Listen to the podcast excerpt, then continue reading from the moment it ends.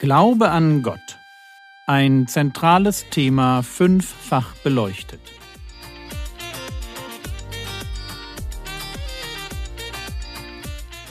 Theologie, die dich im Glauben wachsen lässt, nachfolge praktisch dein geistlicher Impuls für den Tag. Mein Name ist Jürgen Fischer und heute geht es um Mutlose und Zweifler. Auf unserer Reise durch das Thema Glaube wissen wir jetzt ziemlich gut, was Glaube ist, wie er sich von verdienstlichen Werken unterscheidet und welche minderwertigen Formen von Glauben es gibt. Den ohne tiefe Bindung an Gott, den, der nur ein Lippenbekenntnis ist, und den, der einer falschen Theologie nachläuft.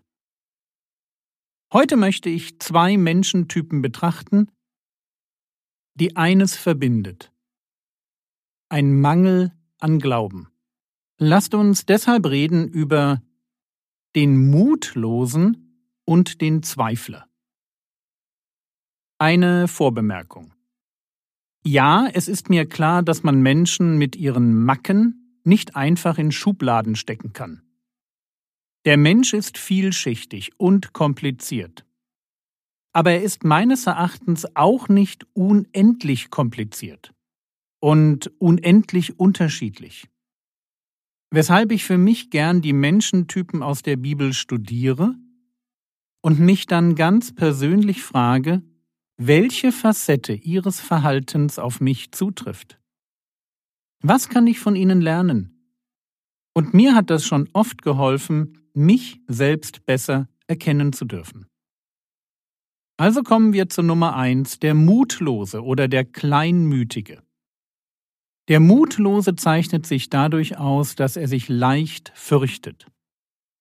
Ihm schnell das Leben mit seinen Herausforderungen zu viel wird. Und diese Furcht vor dem Leben kann den Glauben beeinflussen. Erinnern wir uns an die Jünger auf dem See, als der Sturm kam. Jesus ist bei ihnen. Er liegt hinten im Boot und schläft. Er ist da und doch bekommen die Jünger Angst. Plötzlich denken sie, dass irgendein Sturm das Recht hat, die Mission des Messias zu beenden. Ein völlig unsinniger Gedanke, aber ausreichend, um ihnen Angst zu machen. Also wecken sie ihren Meister, machen ihm ein paar Vorwürfe, wie er bei so einem Sturm einfach schlafen kann, und dann erleben sie, dass Jesus den Wind mit einem kurzen Befehl ausschaltet und wie es ganz still wird. Und was sagt Jesus in die Stille hinein? Markus 4, Vers 40. Und er sprach zu ihnen, Warum seid ihr furchtsam? Habt ihr noch keinen Glauben? Hier spüren wir etwas davon, wie Furcht den Glauben beeinflusst und andersherum. Aber was rate ich einem Mutlosen? Ich rate ihm, Lass dich von den Starken prägen. So wie Jesus das hier bei seinen Jüngern tut. Oder wie Paulus in 1. Thessalonicher 5, Vers 14 schreibt. Wir ermahnen euch aber, Brüder, weist die Unordentlichen zurecht, tröstet die Kleinmütigen, nehmt euch der Schwachen an, seid langmütig gegen alle. Das ist ein Wort an die Starken, an die, denen das Glauben leicht fällt. Und sie sollen die Kleinmütigen, das sind die Mutlosen, die Ängstlichen. Sie sollen die Mutlosen trösten. Oder man könnte auch übersetzen, ermutigen oder ermahnen. Das Wort, das hier steht, hat viele Bedeutungen, die alle in eine Richtung gehen. Die Starken sollen den Mutlosen Mut geben. Und wenn du merkst, dass du zur Mutlosigkeit und Ängstlichkeit neigst, dann lass das zu. Zieh dich nicht zurück. Suche die Gemeinschaft mit Geschwistern. Vor allem mit denen, die zuversichtlich und glaubensfroh sind, damit sie dich prägen können. Der Mutlose braucht Ermutigung. Natürlich könnte man auch sagen, wir alle brauchen Ermutigung, stimmt. Aber der Mutlose braucht es besonders. Und deshalb ist es für den, der merkt, dass er zur Mutlosigkeit neigt, dass ihm etwas an innerer Sicherheit und Stärke fehlt, für ihn ist es besonders wichtig, dafür zu sorgen, dass er genug Ermutigung bekommt. Und dafür ist die Gemeinde da. Nummer zwei: Der Zweifler oder der Wankelmütige. Jakobus schreibt über den effektiven Beter. Jakobus 1, die Verse 6 und 8. Er bitte aber im Glauben, ohne irgend zu zweifeln. Denn der Zweifler gleicht einer Meereswoge, die vom Wind bewegt und hin und her getrieben wird. Ist er, gemeint ist der Zweifler, ein wankelmütiger, wörtlich ein doppelherziger Mann, unbeständig in allen seinen Wegen.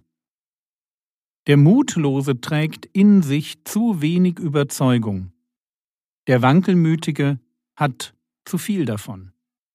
In seiner Brust schlagen zwei Herzen, und es zieht ihn in zwei Richtungen. Mal folgt er dem Glauben, stellt sich auf Gottes Seite, kann glaubensstark beten und baut Gottes Reich, dann wieder benimmt er sich wie ein Heide, vertraut dem Zeitgeist, folgt seinen eigenen dummen Ideen. Eben wankelmütig, doppelherzig. Mal hierhin, mal dorthin. Einer, der zwischen zwei Stühlen sich mal auf diesen und dann wieder auf den anderen setzt. Der Zweifler. Problem? Glaube und Zweifel passen nicht zusammen. Was kann ich tun, wenn ich merke, dass ich ein Zweifler bin? Ich muss zuerst einmal verstehen, dass Zweifel zum Leben mit Gott dazugehören. Sie sind einfach erst einmal Ausdruck des geistlichen Kampfes, in dem wir stehen. Der Teufel wird uns immer wieder, wie bei Eva, einzureden versuchen, dass Gott es nicht gut mit uns meint. Gedanken des Zweifelns sind also normal. Sie sind nicht Ausdruck eines tiefer sitzenden Problems, sondern Ausdruck geistlicher Anfechtung, mehr nicht. Und insofern gilt es, diesen Lügengedanken zu wehren. Wie macht man das? Naja, ich mache das so wie bei jeder Lüge, die in meinem Kopf aufkommt. Ich zitiere den Vers, der sie widerlegt, und gebiete dem bösen Geist, der sich da in meinen Kopf schleichen will, damit aufzuhören und mir diese Lügen einzugeben. Das ist der Zweifel als geistlicher Kampf, der völlig normal ist. Aber Zweifel kann Ausdruck eines tiefer liegenden Problems sein. Jakobus 4, Vers 8 Naht euch Gott, und er wird sich euch nahen. Säubert die Hände ihr Sünder und reinigt die Herzen ihr Wankelmütigen. Hier wird der Wankelmütige auf eine Stufe mit dem Sünder gestellt. Ausgeprägte Wankelmütigkeit kann ein Hinweis darauf sein, dass mein Herz noch nicht gereinigt ist. Reinigt die Herzen ihr Wankelmütigen. Und damit meine ich Folgendes. Sehr starke Zweifel in der Art, dass sie mein Verhalten prägen, mich mal wie einen Gläubigen und dann wieder wie einen Heiden dastehen lassen, also nicht Zweifel in Form von Lügengedanken, die mich kurzfristig beeinflussen wollen, sondern echte Wankelmütigkeit, die mein Verhalten prägt. Solche Wankelmütigkeit kann ein Hinweis darauf sein, dass ich noch nicht bekehrt bin, noch kein gereinigtes Herz habe. Der Heilige Geist mich noch nicht von neuem geboren hat. Fassen wir zusammen. Die Bibel kennt den Mutlosen und den Zweifler. Der Mutlose braucht Ermutigung. Die muss er sich suchen. Und die findet er auch in der Gemeinde.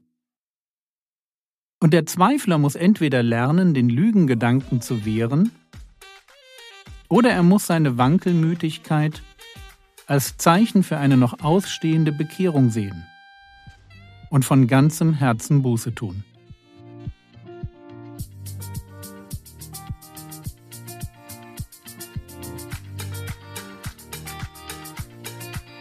Was könntest du jetzt tun? Du könntest dir überlegen, wen du heute ermutigen könntest. Das kann sogar der mutloseste und der größte Zweifler tun. Das war's für heute.